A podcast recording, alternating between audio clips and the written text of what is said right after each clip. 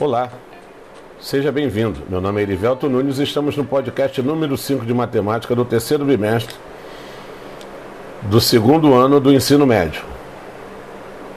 E hoje, neste podcast, iremos conhecer um pouco sobre cone.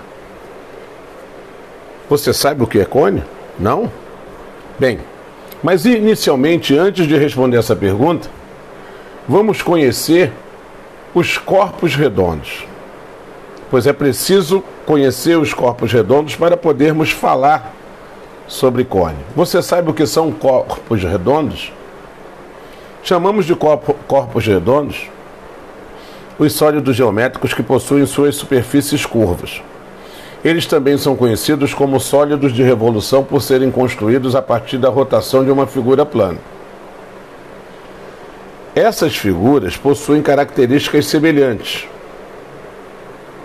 tais quais são sólidos que possuem as bases em forma de cerco. São sólidos que, colocados em um plano inclinado, rolam. Não sei se vocês sabem, mas o cone é um sólido de revolução caracterizado por ter um círculo como base. Esse sólido geométrico é construído a partir da rotação de um triângulo. E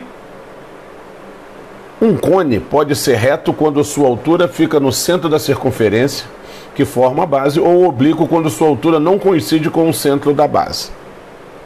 Ele possui uma base circular de raio R formada por segmentos de reta que tem uma extremidade num vértice V em comum.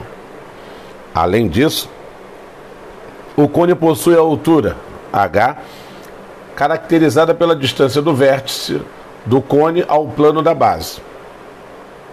Possui também a denominada geratriz, ou seja, a lateral formada por qualquer segmento que tenha uma extremidade no vértice e a outra na base do cone.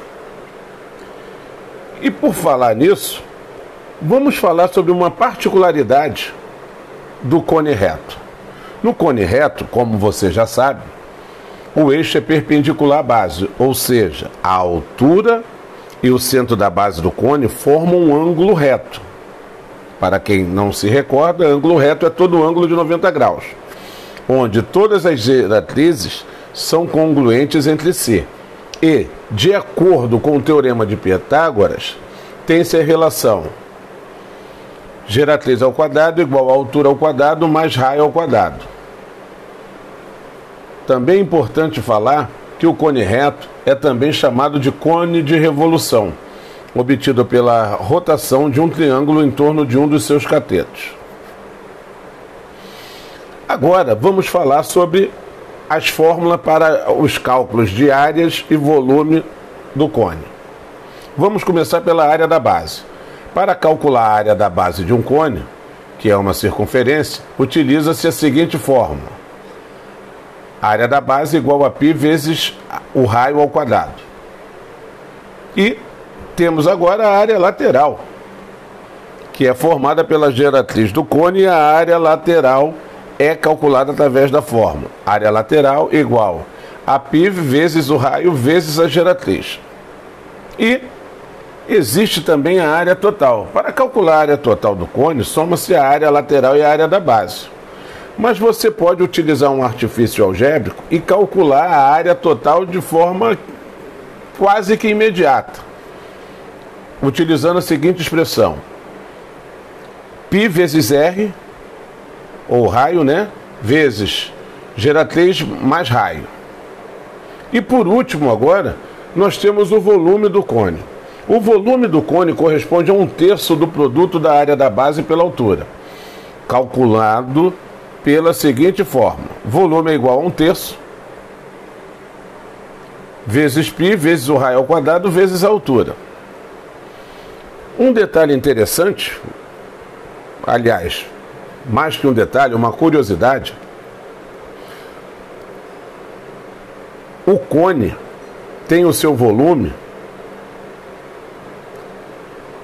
como um terço do volume de um cilindro. Então fica essa dica aí. Se você pegar um cone um volume de mesma altura e mesma área de base, você irá ver que o volume do cone equivalerá a um terço do volume deste cilindro. E fechamos por aqui mais um podcast. Um forte abraço e até a próxima.